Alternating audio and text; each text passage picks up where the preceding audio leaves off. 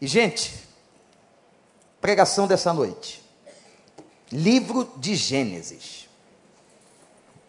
Hoje é o dia de Gênesis. Foi Gênesis de manhã e é Gênesis agora. Pastor Paulo pregou em Gênesis hoje? Não. Isaías. Então, pastor Paulo foi para outro canto. Gênesis 19 conta a história. A gente está prestes à porta. Cadê o pastor Marcos? Está ali? Pastor, o senhor está de gravata? O senhor está com algum problema? Foi a esposa que exigiu? O senhor está bonito. O problema é eu querer que o senhor venha assim agora todo domingo. Ficou tão bem de gravata esse pastor. Estamos à porta de um congresso chamado Frutificar. E eu fiquei pensando assim, gente.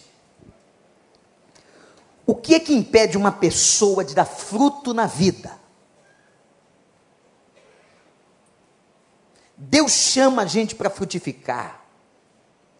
Evangelho de João, capítulo 15, fala de frutificação. Permaneçam em mim para que frutifiquem. Há várias passagens na Bíblia em que a ordem é frutificar.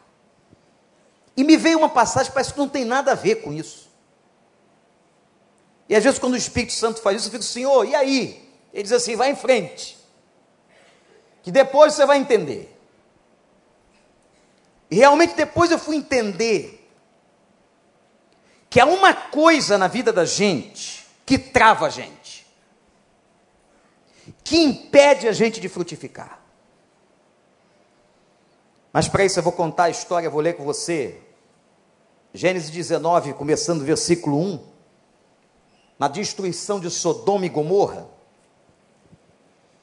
aonde a palavra do Senhor diz assim: Os dois anjos chegaram a Sodoma ao anoitecer e Ló estava sentado à porta da cidade quando os avistou.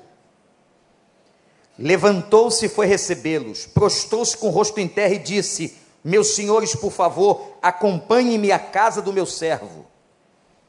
E lá poderão lavar os pés, passar a noite e pela manhã seguir caminho.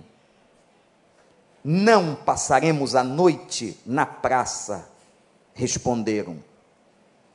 Mas ele insistiu tanto com eles que finalmente o acompanharam e entraram em sua casa. Ló mandou preparar-lhes uma refeição e assar pão sem fermento, e eles comeram.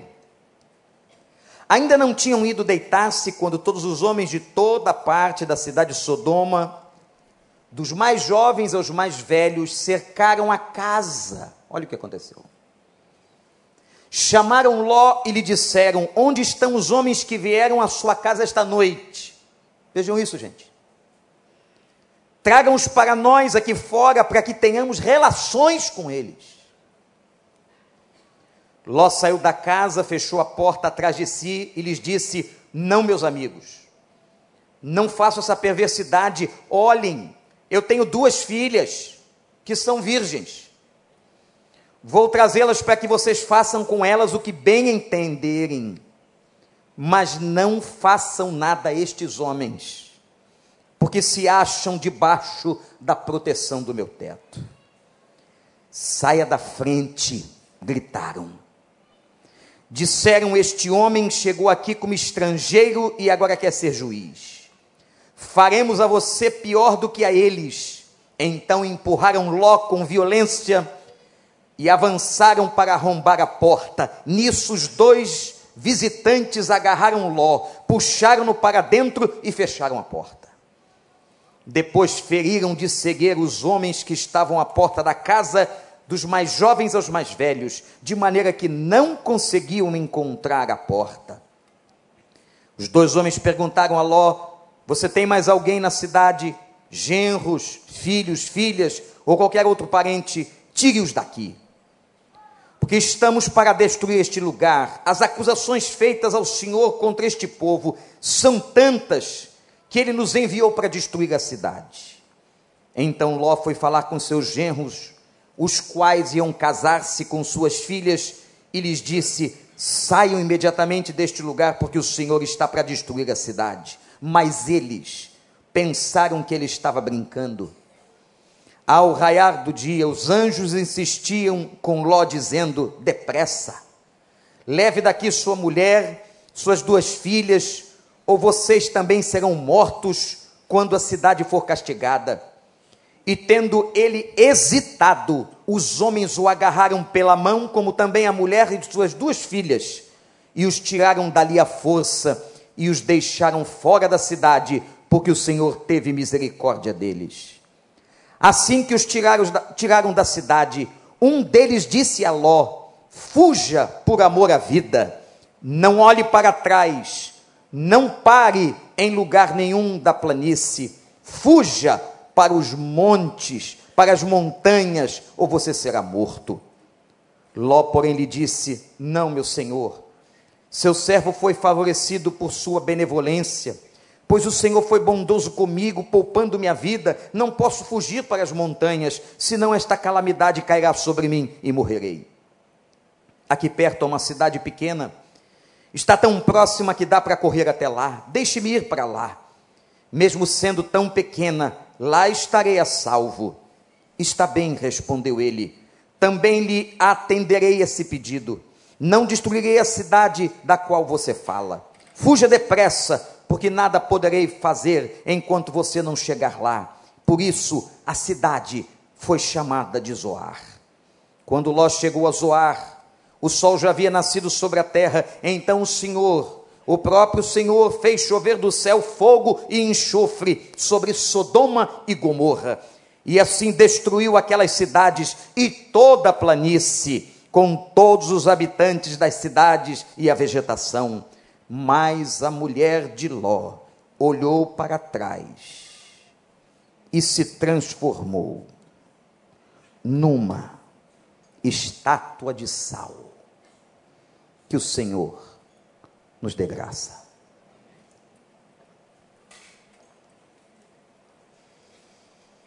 Como é bom a gente ter a oportunidade na vida de recomeçar e de frutificar.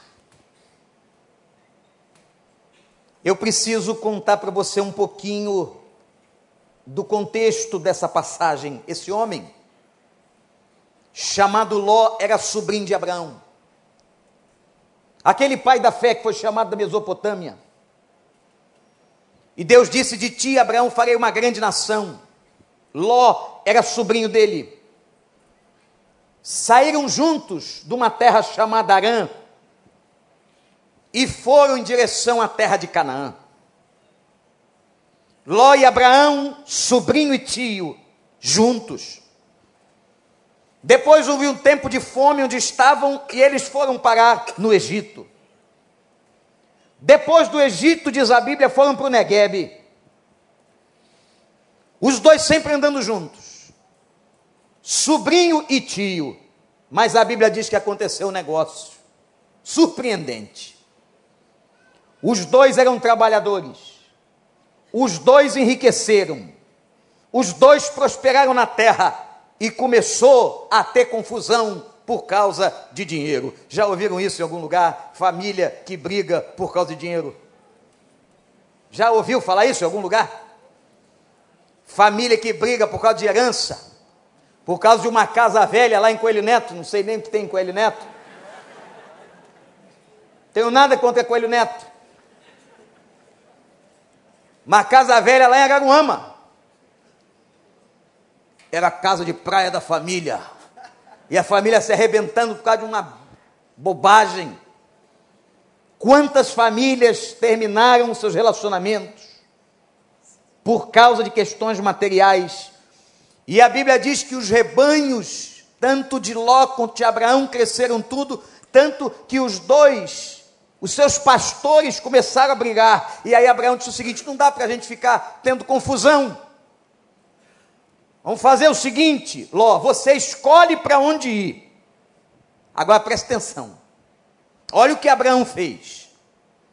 Veja a perspicácia de Abraão, a inteligência de Abraão. Ele manda que Ló escolha. Ló está diante de um processo de escolha, como na vida da gente.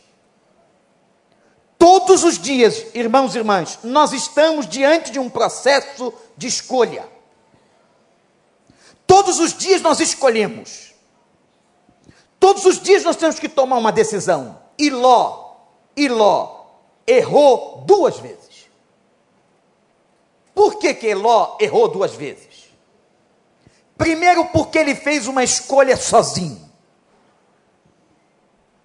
Enquanto Abraão orou ao Senhor, diz a Bíblia, para perguntar a Deus para onde ele ia. A Bíblia declara que Ló tomou a decisão e disse: Eu vou para lá. Eu quero dizer uma coisa para você que veio aqui essa noite em nome de Jesus e que nos assiste na, assiste na internet. Não tome decisões sem consultar a Deus, se você quer o caminho da felicidade. Não assine um contrato sem consultar a Deus. Não dê um passo sem consultar a Deus.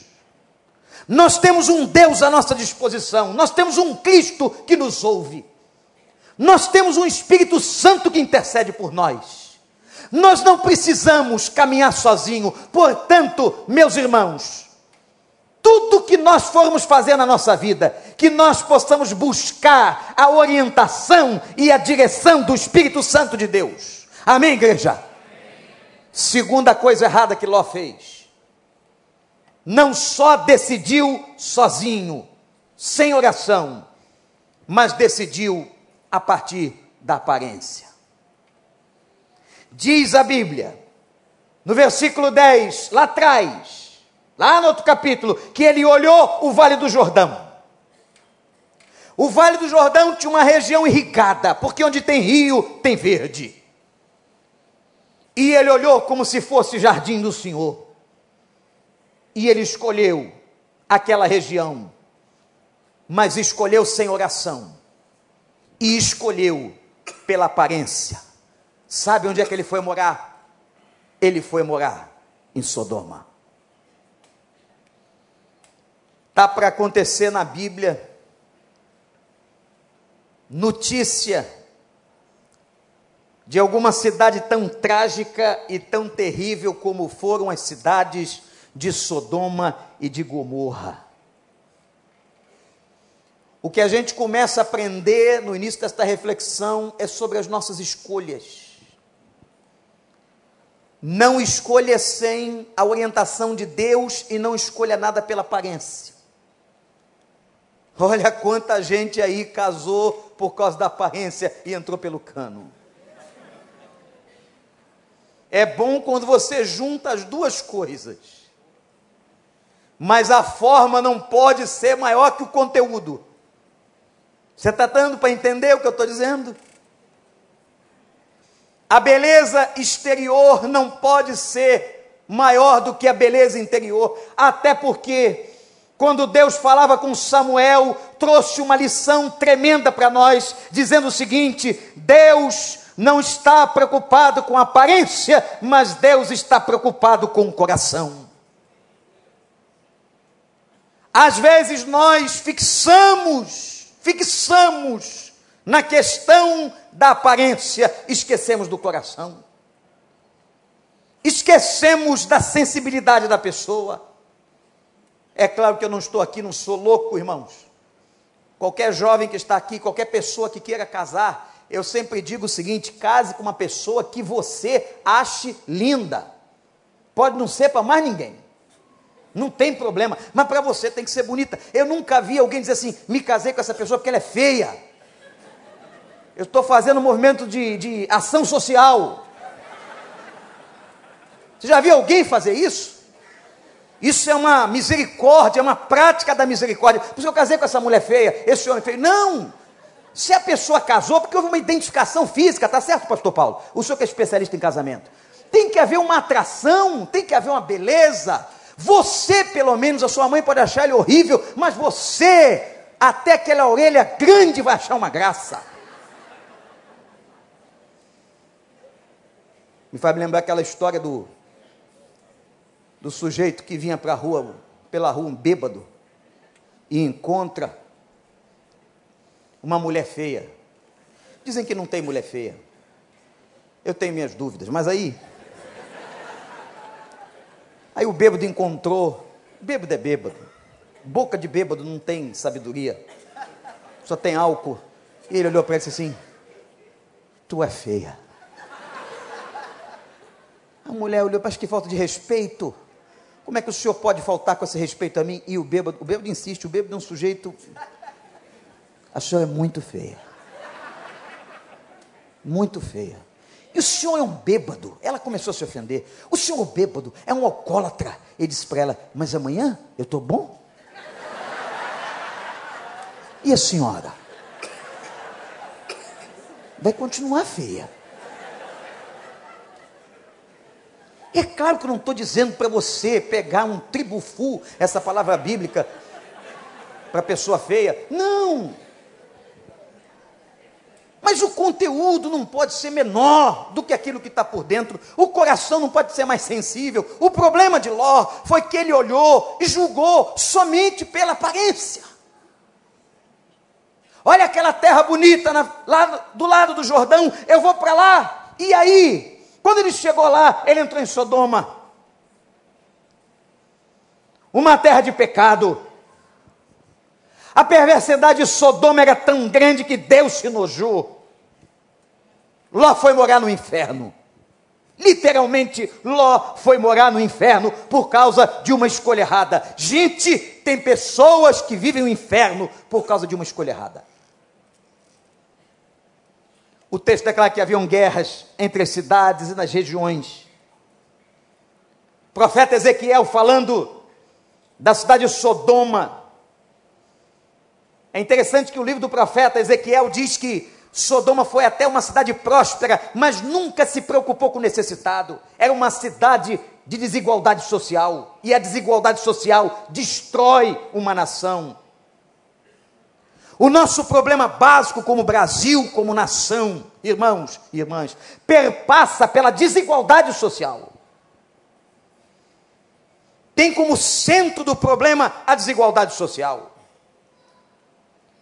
Os países mais desenvolvidos do mundo, a distância entre a prosperidade ou a riqueza e a pobreza é muito menor.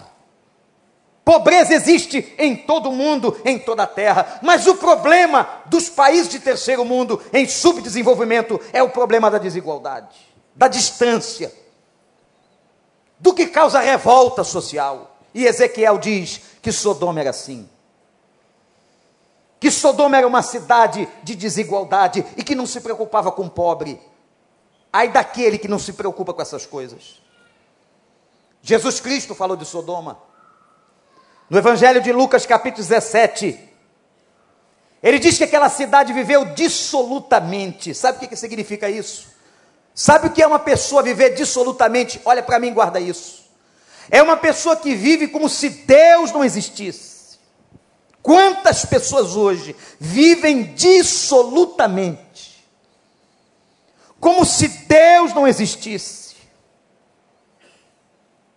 Até que Ló, depois de ter feito a escolha de morar nesse inferno, foi morar nessa cidade de pecado, de mentira. Aconteceu um fato que foi, como a gente diz aí na gíria, o fim da picada. Pela misericórdia de Deus, e Deus já enojado e sabendo que destruiria a cidade, manda dois anjos dois anjos que estavam em aparência humana, isso é muito interessante. Algumas vezes isso aconteceu na Bíblia. Deus faz como Ele quer, a hora que quer e do jeito que quer. Os dois anjos foram à casa de Ló em Sodoma para lhe avisar: Meu filho, você tem parente aqui. Recolhe a tua casa, a tua família, tua mulher, tuas filhas porque Deus está tendo misericórdia de você, e Deus vai te dar uma chance nova. Deus é maravilhoso. O Deus que nós pregamos e que nós acreditamos, meu amado irmão e amigo, é o Deus da segunda chance. O nosso Deus dá sempre uma segunda chance às pessoas. Aleluia. E os anjos disseram: arruma a tua mala Ló sentiu que aquela visita vinha da parte de Deus, que não eram homens comuns, e disse: Entra na minha casa. Os anjos resistiram, mas Ló insistiu e eles entraram. Daqui a pouco, irmãos, bateram na porta da casa. Daí vem a palavra e a expressão sodomita. Sodomia. Bateram na porta da casa. E sabe qual foi a proposta que Ló ouviu? Coloca os dois varões para fora, esses homens que talvez tivessem boa aparência, mas eles não sabiam que eram anjos. Coloca para fora, porque nós queremos ter relações sexuais com eles.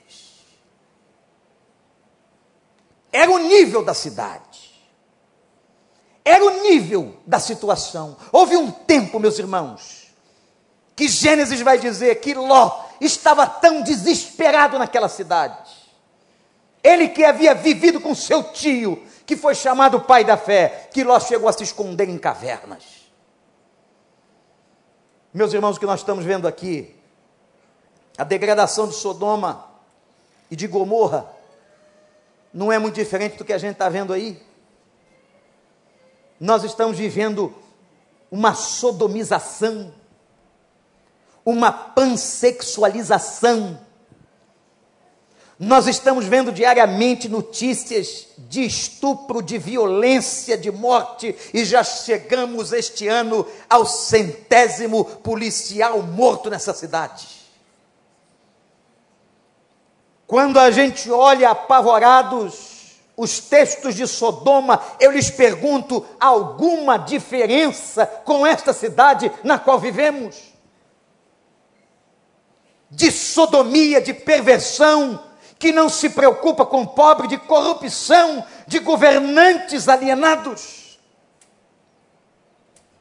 E você vai perguntar, pastor, por que, que é tanta semelhança em distâncias tão grandes de época, porque o ser humano, meu amigo, é ser humano em todo tempo, é pecador em todo tempo, desonra a Deus em todo tempo, e em todo tempo o ser humano vive dissolutamente, isto é, vive como se Deus não existisse. Você vai chegar amanhã no trabalho, vai encontrar um cara vivendo como se Deus não existisse.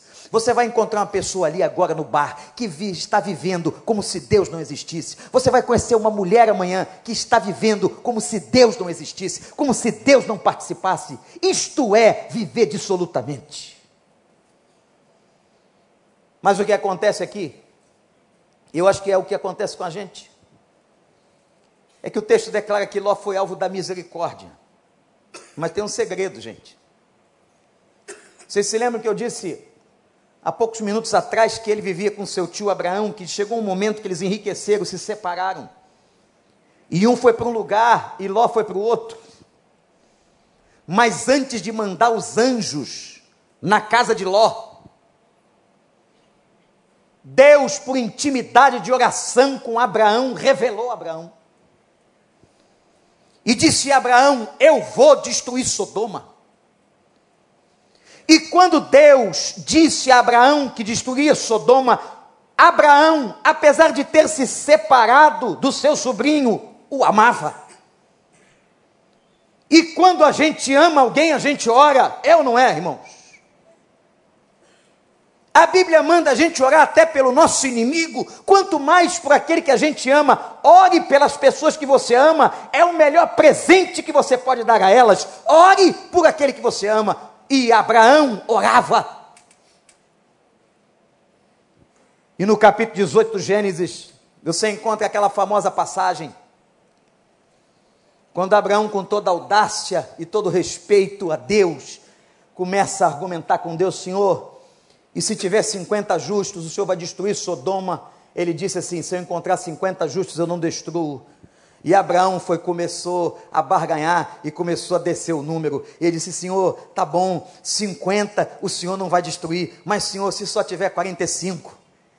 Se tiver 45, Senhor, o Senhor vai ter misericórdia. Isso o homem em oração. E Deus disse: Se eu encontrar 45, eu não vou destruir Sodoma. Senhor, o Senhor é bom demais o Senhor é bom demais. E se o Senhor encontrar 40, o Senhor vai destruir a cidade. E Deus disse: Não, se eu encontrar 40, eu não vou destruir a cidade. Senhor, já que o Senhor está cedendo, e a gente é assim, né? O ser humano é assim: Deus vai fazendo, a gente vai abrindo, a gente vai entrando, né? A gente vai folgando no pedaço. Senhor, e se só tiver 30 na cidade? Se só tiverem 30 pessoas justas e ninguém mais vale nada, só 30, o Senhor destrói? Não. Se tiver 30, Abraão, eu não destruo Sodoma. Ah, Senhor, que beleza, que beleza. E 20, Senhor.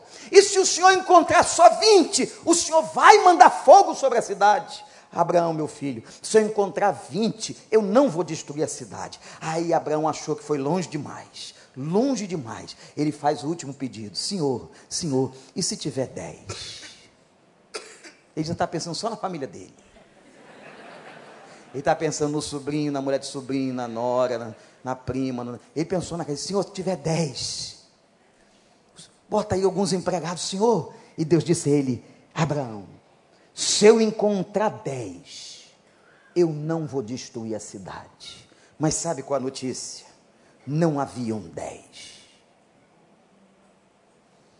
Meus irmãos, está aqui a análise de uma cidade decadente. Não havia aos olhos de Deus dez pessoas justas. Cidade sodomizada, pervertida, má, injusta mas que Deus teve misericórdia de Ló, sobrinho de Abraão, porque Abraão intercedeu por ele. Eu quero que você saia daqui com uma, uma certeza, meu irmão, meu amigo: Deus ouve clamores. Você crê nisso? Eu vou repetir: Deus ouve clamores. Deus age na vida de pessoas pelas quais nós oramos. E às vezes age não é por causa delas, age por causa da tua oração. Não desista de orar. Todo dia de manhã aqui nessa igreja, às sete e meia da manhã, tem gente que entra aqui para orar. E clamar, e clamar. Ontem na reunião de liderança, depois de tanta coisa que a gente disse, uma pessoa disse assim: Pastor, eu quero que o senhor tenha certeza que eu oro pela sua vida todo dia. Eu disse, minha irmã, não se preocupe de tentar me provar nada, porque eu percebo, eu sinto o sustento de Deus na minha vida. Eu só estou de pé por causa do Senhor, aquele a quem você tem clamado para que me sustente. Aleluia! Deus abençoa uma pessoa por causa do clamor de outra. Deus abençoa um filho por causa do clamor do pai. Deus abençoa uma esposa por causa do clamor do marido. Deus abençoa um marido por causa do clamor da esposa. Deus abençoou Ló por causa do clamor de Abraão. E mandou à casa dele os dois anjos. E no versículo 19 diz assim: E Ló reconhece a graça, o favor a misericórdia. Gente, eu acho que nesse momento aqui, todos nós que estamos aqui, quem que não reconhece como Deus tem sido bom?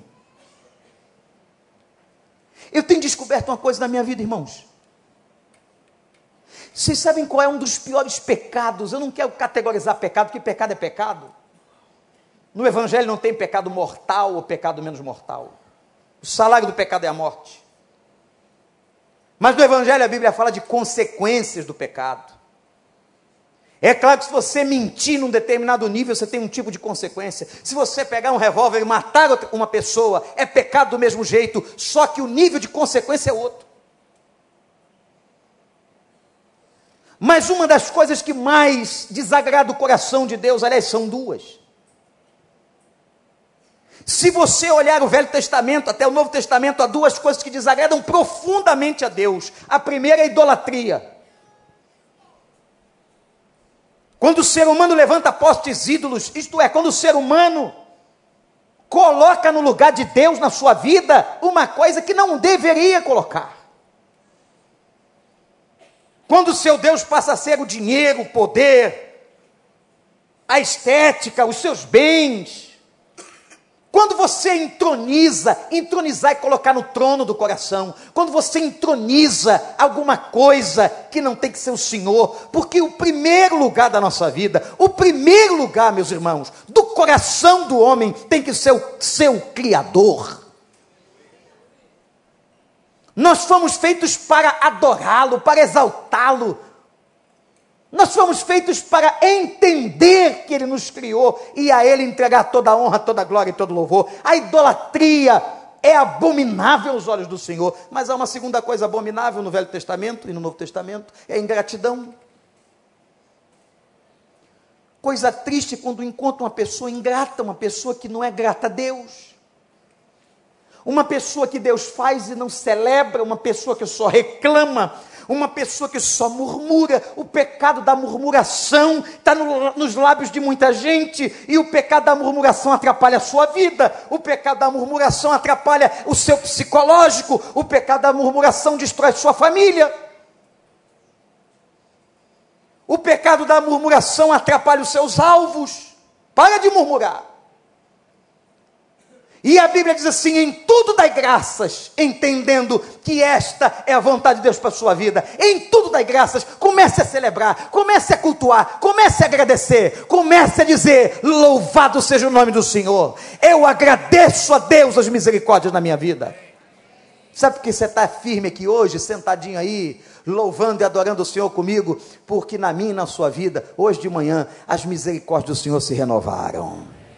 Não é verdade? Senão a gente não estava aqui, não, gente. E olha, porque Ele vai te dar força e saúde, amanhã você vai poder trabalhar, juventude vai poder estudar, vai poder amanhã acessar suas redes sociais. Deus dá permissão para a gente fazer coisa certa e coisa boa. A gente é alvo todo dia da misericórdia e da bondade de Deus. Nós temos que aprender a dizer isso. Faz com que na tua boca as expressões de louvor, os salmos é uma teologia clara de expressões de louvor, onde o homem e a mulher têm que dizer: Louvado seja o nome do Senhor. Você pode dizer isso aí bem forte agora? Louvado. De novo. Por tudo na nossa vida, porque toda boa dádiva vem das mãos dele. Você está trabalhando, é obra do Senhor. Tem comida na tua mesa, é obra do Senhor. Hoje você pôde para vir para cá. Eu sei que você escolheu a roupa para vir. Não escolheu? Só não ficou em dúvida se tinha outra para passar. Mas se tivesse duas passadas, você escolheu. Deus tem sido bom a sua misericórdia dura para sempre. O perdão do Senhor nos alcançou. A salvação de Cristo veio pela cruz. Meus irmãos, nossos pecados foram perdoados. A nossa dívida foi paga. Ele está nos santificando. Ele está aperfeiçoando a igreja. Louvado seja o nome do Senhor. E a gente cantou aqui hoje: Ele é Deus. Se vier o problema, Ele é Deus. Se Ele cura, Ele continua sendo Deus. O que Deus fizer, louvado seja o nome do Senhor. Como Abacuque, Senhor, pode faltar lá. Às vezes não tem, a dispensa não está cheia, o gado não está no pasto, o fruto não está na videira, mas eu continuarei louvando o nome do Senhor. Eu não louvo o Senhor só pelo que Ele faz, eu o louvo pelo que Ele é aplauda o nome do Senhor. Boca de ações de graças. Vamos fazer esse exercício? Vamos começar com boca de ações de graças? Mas pastor, chega não sei quem que vem com, com reme-reme, com não sei quê, vem com reclamação, repreende e diz: Louvado seja o nome do Senhor. Sai para lá, boca malvada. Boca perturbada. Boca encalacrada. Desdentado espiritual. Linguarudo dos quintos, cala tua boca. E aprende a glorificar o nome do Senhor. Que haja ações de graça saindo da gente você vai ver que você vai viver melhor, meu amigo. Você vai parar de reclamar bobagem. Qual o problema? Meu telefone não está funcionando, dá, vontade de dar. Telefone não está funcionando, você está tá nervoso. Tem tanta coisa séria de sofrimento na vida. Tem gente perdendo a cabeça lá no Oriente Médio por causa de Cristo. E você está perguntando, que o telefone está funcionando? Que não conseguiu o iPhone 7 no, no Facebook. Fala a Deus, agora sou eu mesmo, irmão, que estou aborrecido. E meio da, da pregação, entre o meu aborrecimento, eu falo assim. Paulo dizia às vezes: tem horas que eu falo é na carne. Não é verdade? Porque às vezes a gente vê cada coisa que revolta o coração da gente. De boca malvada, de boca reclamando. Quer fazer um passeio? Vai no Inca Infantil amanhã. Entra numa comunidade sem esgoto.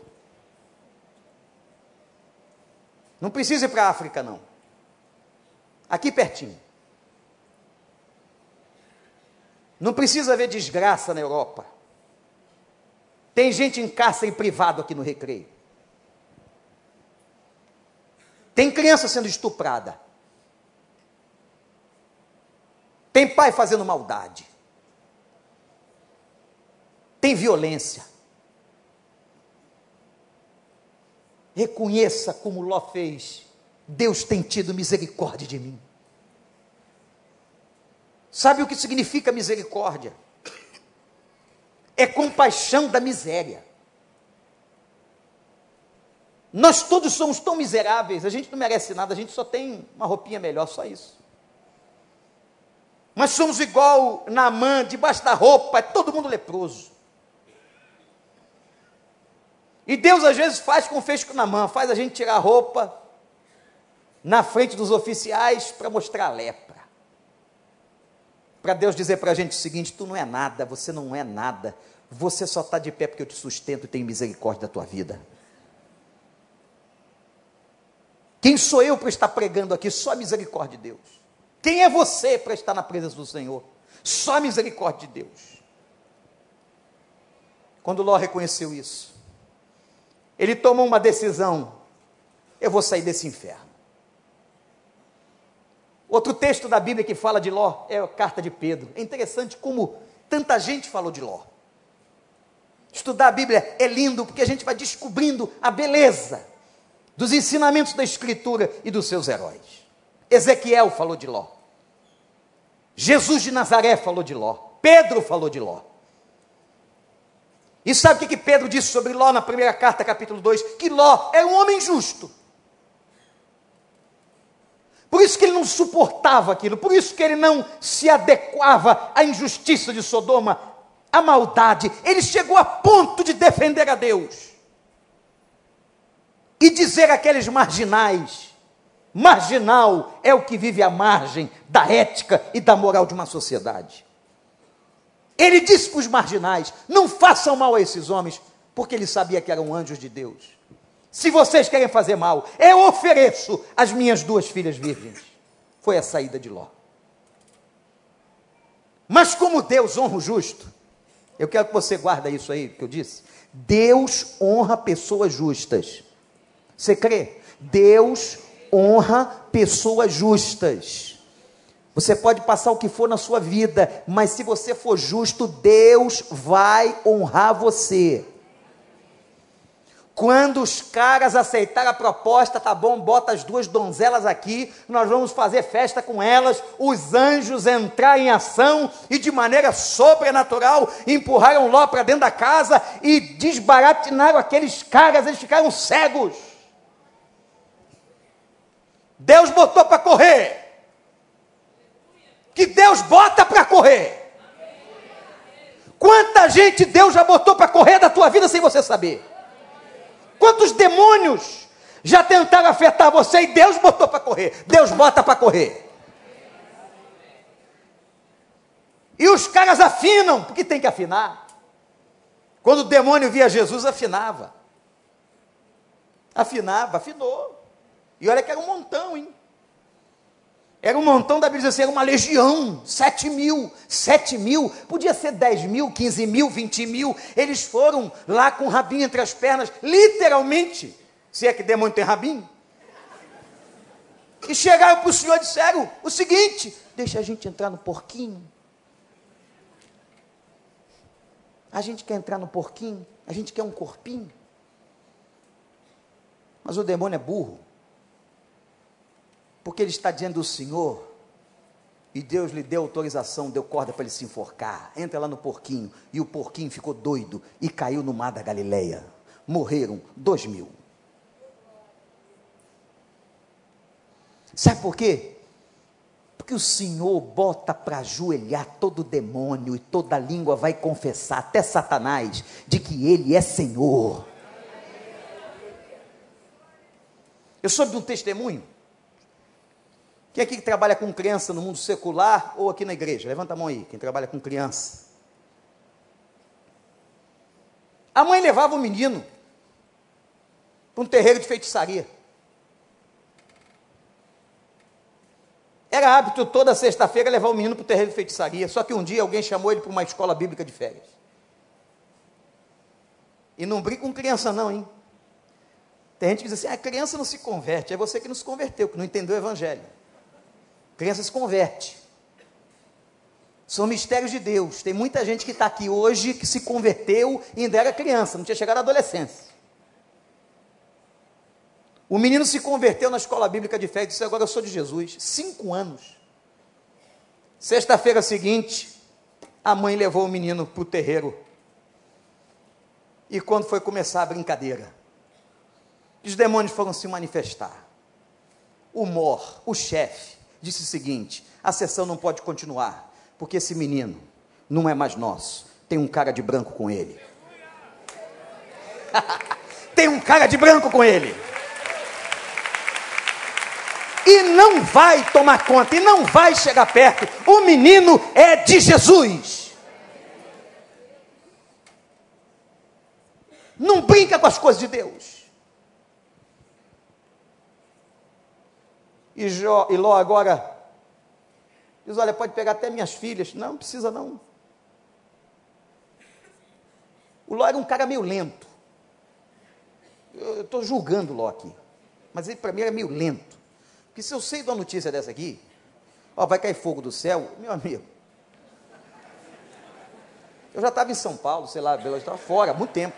Vai chover fogo no Rio.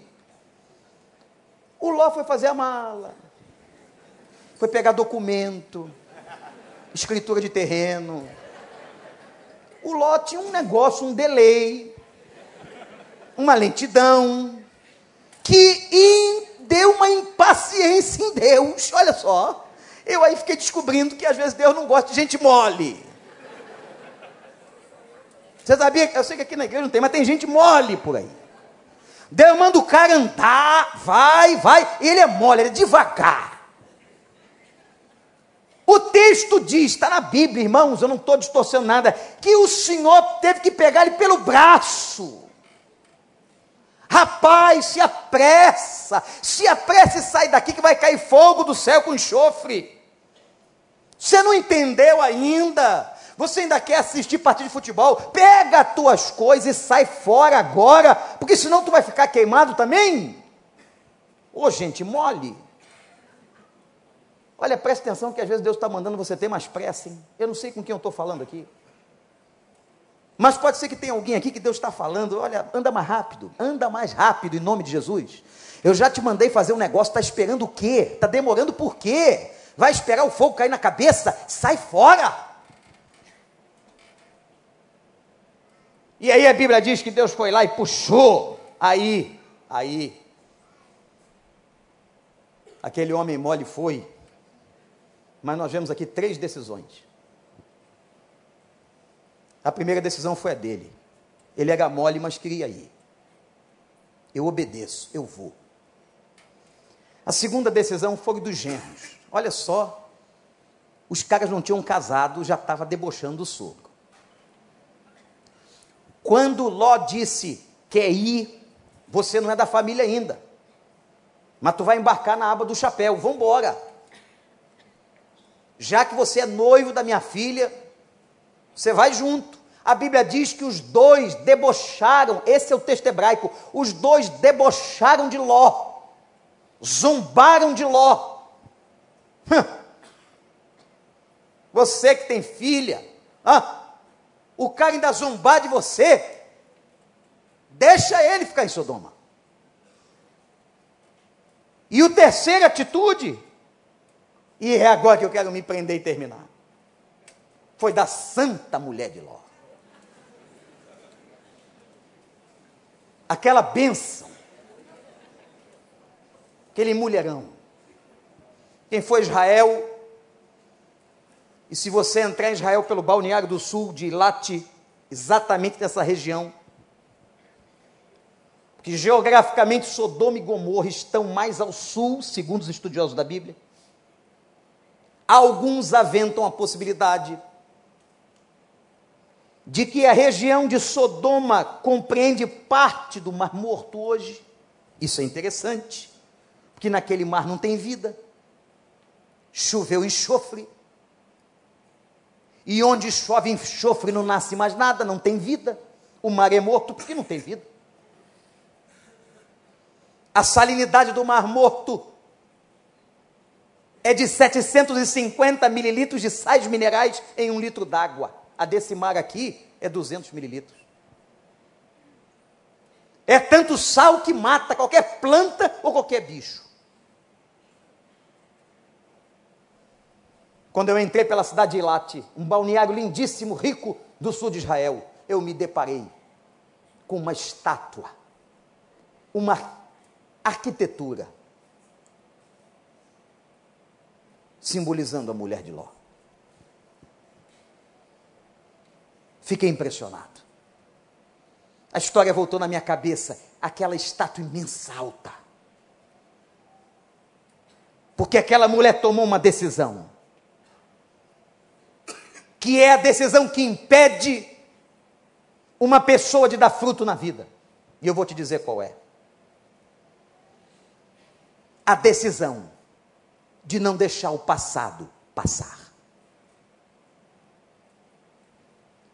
Porque por um mistério de Deus, é um mistério, não era uma questão só visual. Mas o mistério era o seguinte: não olhem para trás. Isso era um ensinamento. Não é porque eles iam se deparar com fogo caindo e pessoas queimando, não. Mas Deus está ensinando alguma coisa a Ló e a sua família. Eu vou te dar uma outra oportunidade, eu vou te dar uma outra chance. Eu vou te dar um outro momento de vida. Mas para você ser feliz, você não pode olhar para trás. Você não pode voltar para a vida lá de trás. Você não pode voltar para o Egito. Quando Israel saiu do Egito, houve um grupo de incrédulos que tentou voltar para o Egito, e Deus disse: geração incrédula vai morrer no deserto. E morreu. Não entrarão na terra do descanso e da promessa.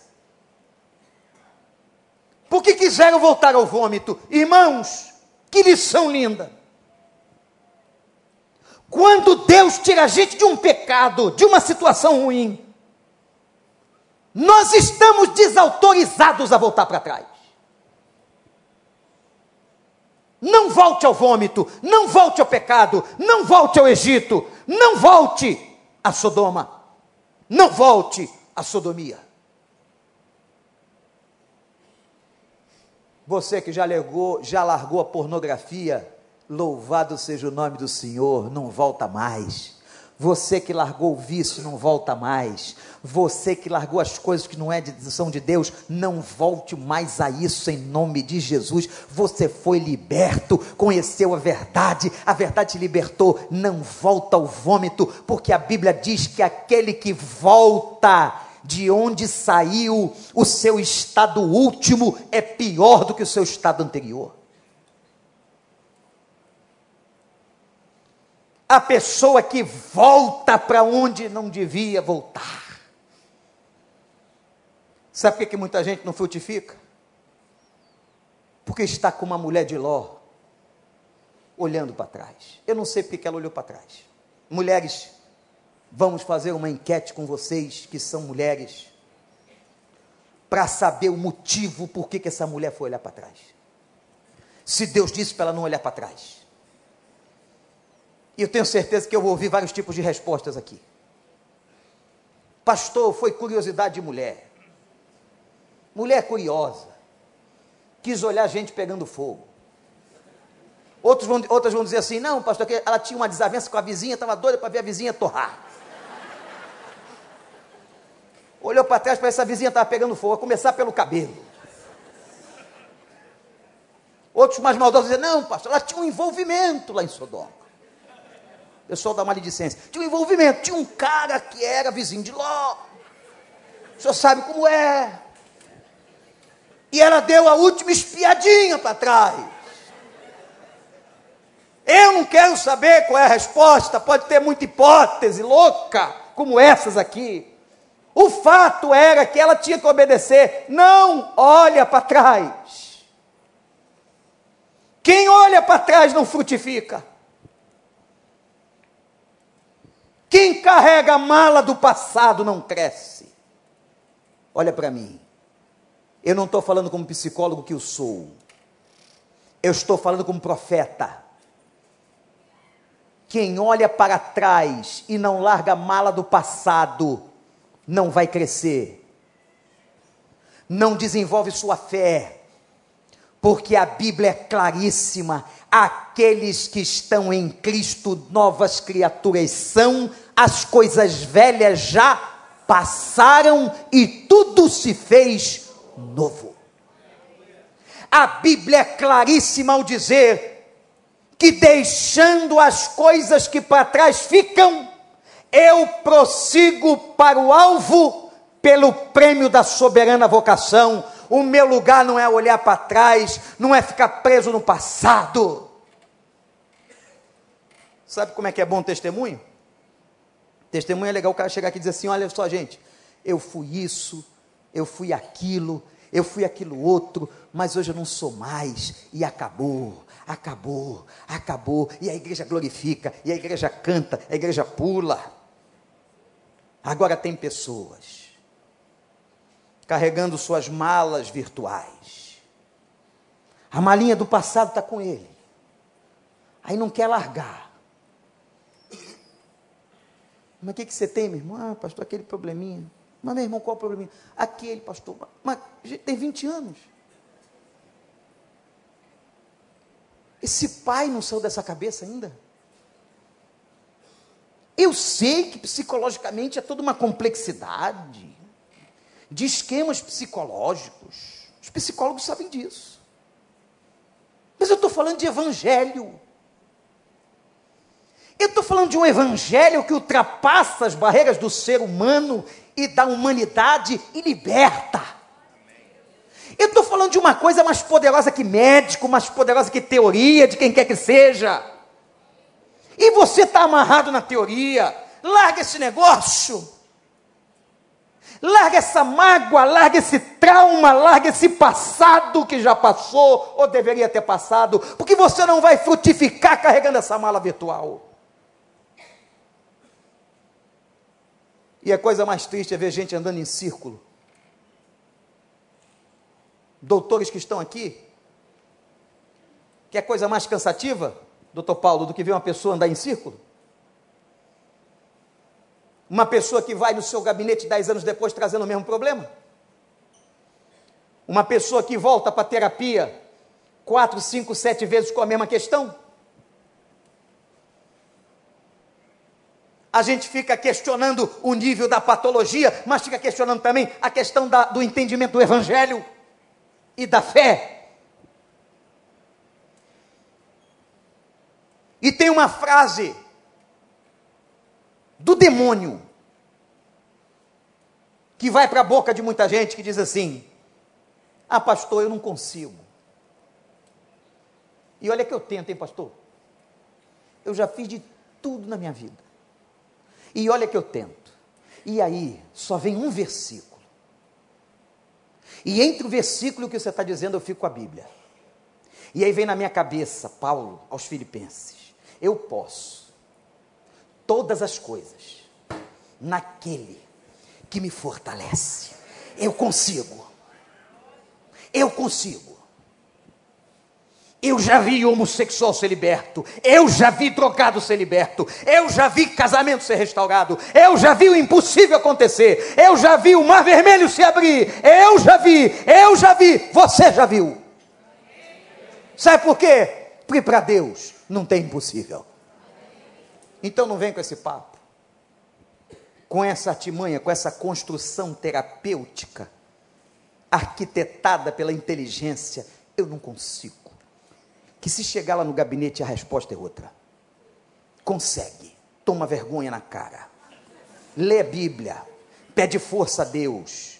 Briga porque a nossa luta não é contra carne e sangue. Vai brigar com Deus e você vai conseguir se libertar dessa mala, desse passado que você está carregando, que está atrapalhando você, essa coisa que já devia ter passado, esse luto que já devia ter acabado, essa relação que já morreu há muito tempo, essa crise, esse trauma, esse pai, essa mãe, esse irmão, essa situação que já devia ter passado em Cristo Jesus. Vai passar E sabe por que, que não passa na cabeça de alguns? Porque que o diabo trabalha tanto? Porque ele sabe que ele te trava. Ele trava a tua autoestima, ele trava a tua confiança. Porque uma pessoa travada no seu passado, ela não anda. Ela vai ficar como mulher de Ló. Ela vai virar estátua de sal. Sabe por que serve uma estátua de sal? Nada. Não tem sentido. O Evangelho é recomeço. O Evangelho é nova chance. O Evangelho é abandono do que ficou para trás. Não se agarra ao passado, não, que você vai morrer com ele. O passado já passou. O passado só serve para dizer quem você é hoje. Mas quem você vai ser amanhã, quem vai dizer é o Senhor é a tua confiança em Deus. E essa noite, aqui, é noite de libertação. É noite de libertação desse passado. A mulher de Ló olhou para trás. E Gênesis vai dizer que choveu fogo e enxofre. Sodoma foi completamente destruída. Qual é a tua decisão? Você vai entrar com Ló na terra nova? Ou você vai zombar do pregador? Ou você vai tomar a pior decisão, que é olhar para trás? Tem muito casamento que não anda, porque a mulher e o marido continuam jogando na cara pecados de 15 anos que disseram já ter perdoado. Olhando para trás. Tem pessoa que não se desenvolve, porque está olhando para trás.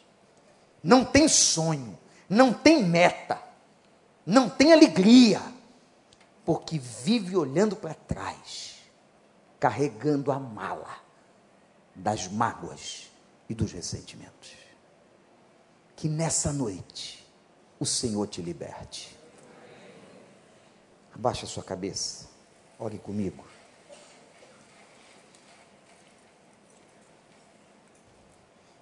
E a minha palavra agora vai diretamente para você. Preso ainda no passado. Preso num pecado, preso num ressentimento. Você casal preso na mágoa, você marido, você esposa, olha. Se não se libertar disso aí, é isso que Satanás quer, sofrimento todo dia.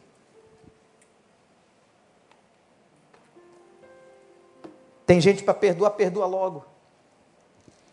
Sai disso. Pode ser que você humanamente diga, pai, eu não consigo.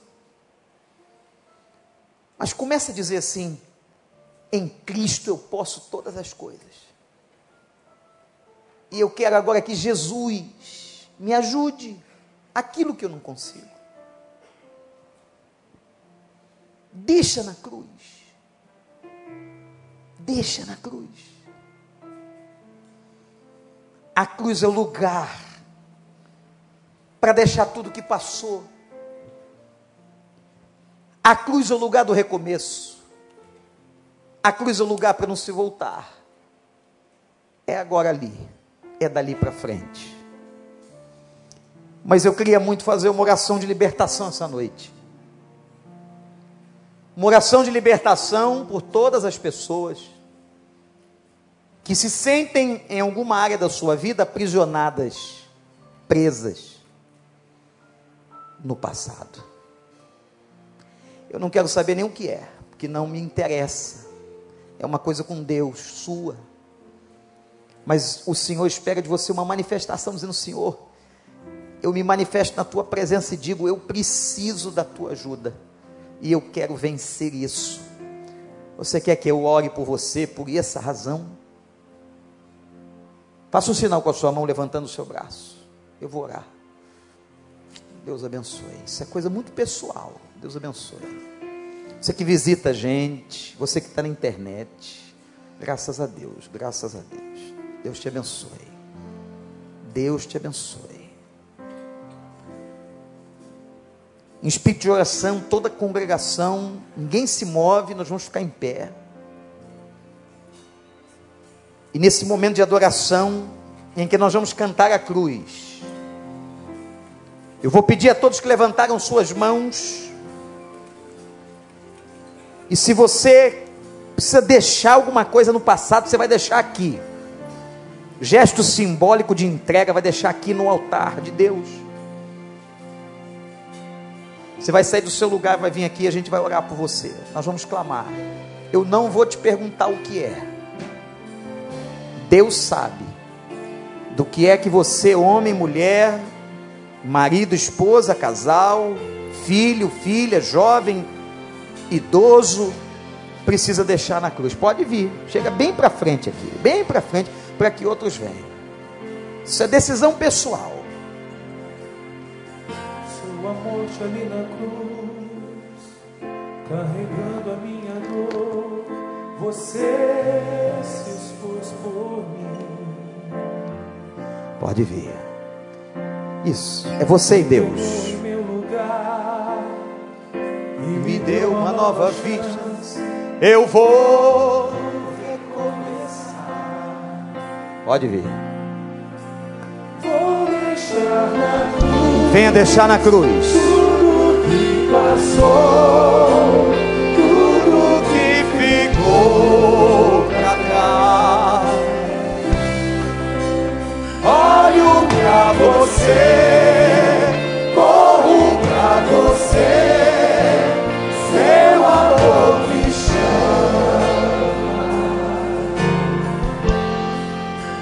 Pode vir. É com você que Deus está falando. Isso. Vai haver uma libertação de cadeias. Deus vai quebrar a cadeia hoje. Cadeia que te acorrenta, que te prende. A cruz quebra a cadeia. Isso.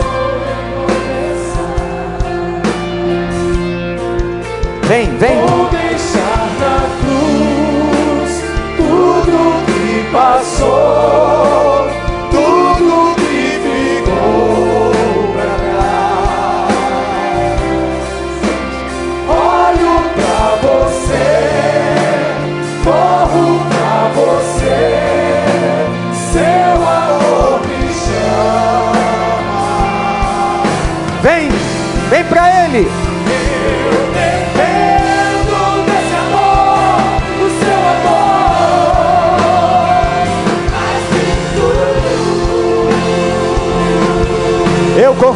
do Senhor.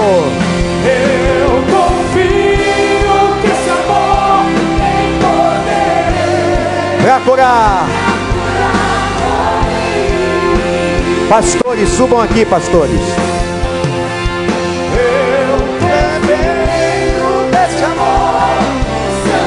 Vem, vem se libertar.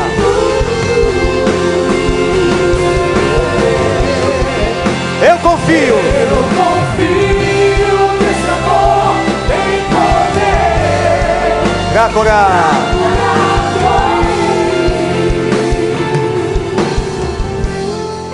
Vou deixar na cruz. Diga isso, você que veio aqui na frente. Tudo que passou, tudo que ficou para trás.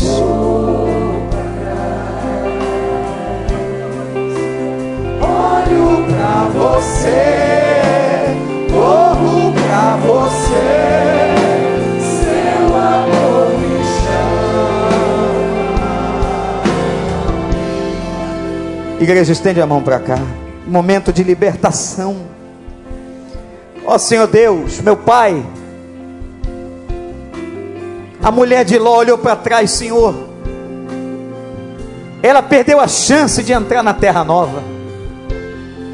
Ela perdeu a chance de gozar de um momento novo na sua vida. Porque ela estava presa, Senhor. Aquela cidade sodomizada. Ela estava presa, Senhor, no pecado daquele lugar. Ela estava presa na saudade de uma prosperidade ilusória. Ó oh Deus, ó oh Deus. Que essas pessoas que vieram aqui na frente agora em nome de Jesus. Possam estar deixando aos pés da cruz de Jesus todo o passado que ficou para trás. Que o teu Espírito Santo sussurre no ouvido delas: as coisas velhas já passaram e tudo eu faço novo. Que elas deixem para trás, Senhor, e que essa não seja mais a batalha de suas vidas, mas que elas possam, Senhor, olhar para frente, olhar para Cristo, olhar para o alvo, olhar para a vida nova, para a terra nova, para a proposta nova, para o futuro novo, Senhor. Liberta em nome de Jesus.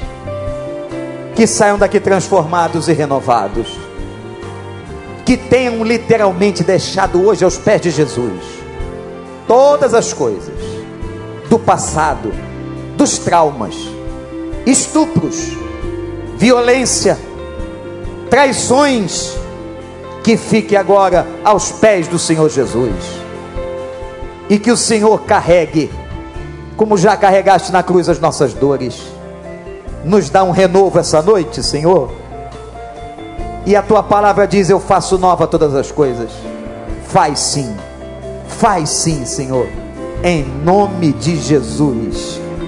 Amém. Você que veio aqui na frente, olha para o pastor. Há pessoas aqui que são membros da igreja, outros não. Se você não é membro da igreja, se você é novo, veio aqui pela primeira vez, isso é um processo que começa agora. Isso é um processo espiritual muito sério. Nós temos uma equipe de aconselhamento que queria orar com você, não hoje, marcar um dia, bater um papo, te dar uma Bíblia se você não tem, pegar seu número, seu e-mail. Se você der seu número, dê seu número certo, seu e-mail certo. Porque a gente quer contactar você para te ajudar. Sabe o que Jesus disse? Que depois desse momento aqui, haverá um trabalho no seu coração pelas forças do mal para tirar essa semente. Nós já tivemos ligando para pessoas que vieram aqui chorando, quebradas, que disseram assim: Eu estava louco, eu não quero esse negócio de Jesus, não. Sabe por quê? Porque Satanás rouba a semente da palavra, diz a Bíblia. Jesus falou que 25% do, dos corações a semente germina. Que germine no seu a gente quer te ajudar. Vou pedir a todos vocês, especialmente que não são membros da igreja, que estão visitando aqui. Tem uma porta ali junto ao templo aberta, luz acesa, tem conselheiros ali. Só passa ali, pega uma Bíblia, dá seu nome. A gente não vai gastar seu tempo, não. Mas a gente queria depois, amanhã, essa semana, entrar em contato com você. Todos que vieram aqui à frente, nessa condição, Pastor Rogério, Pastor Tiago, levanta a mão. Siga esses dois homens aqui. Pode ir. sem qualquer constrangimento. Você que está aqui à minha direita, pode vir. Está aqui no centro, pode ir, pode, senhor, pode ir. Garay ajuda, isso. Crentes que estão próximos, vai ter um rapaz ali, pode vir você, meu irmão. Meu jovem, pode vir. Minha jovem, o senhor também, o casal, isso. Pode ir. Os crentes ajudem essas pessoas. Às vezes um ou outro se perde aí porque a gente não dá atenção devida. Ajuda aí. Igreja em pé, nós vamos terminar cantando. Mas eu vou pedir para os dois novos pastores da igreja virem aqui, pastor Clóvis, pastor Guilherme.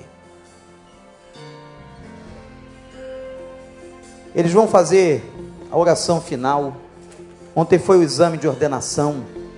Guilherme trabalhando com os adolescentes, com os jovens novos. O Clóvis com a rede 3 de adultos. Orem por eles. O rebanho vai crescendo, Deus vai nos dando pastores segundo o seu coração.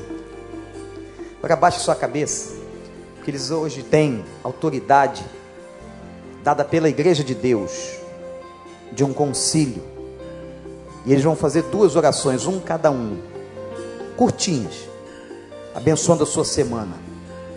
Que a sua semana seja uma benção, que Deus te proteja, que te livre da bala perdida, te livre do homem mau, te livre das armadilhas. Primeiro pastor Clóvis, depois pastor Guilherme. Obrigado, Senhor.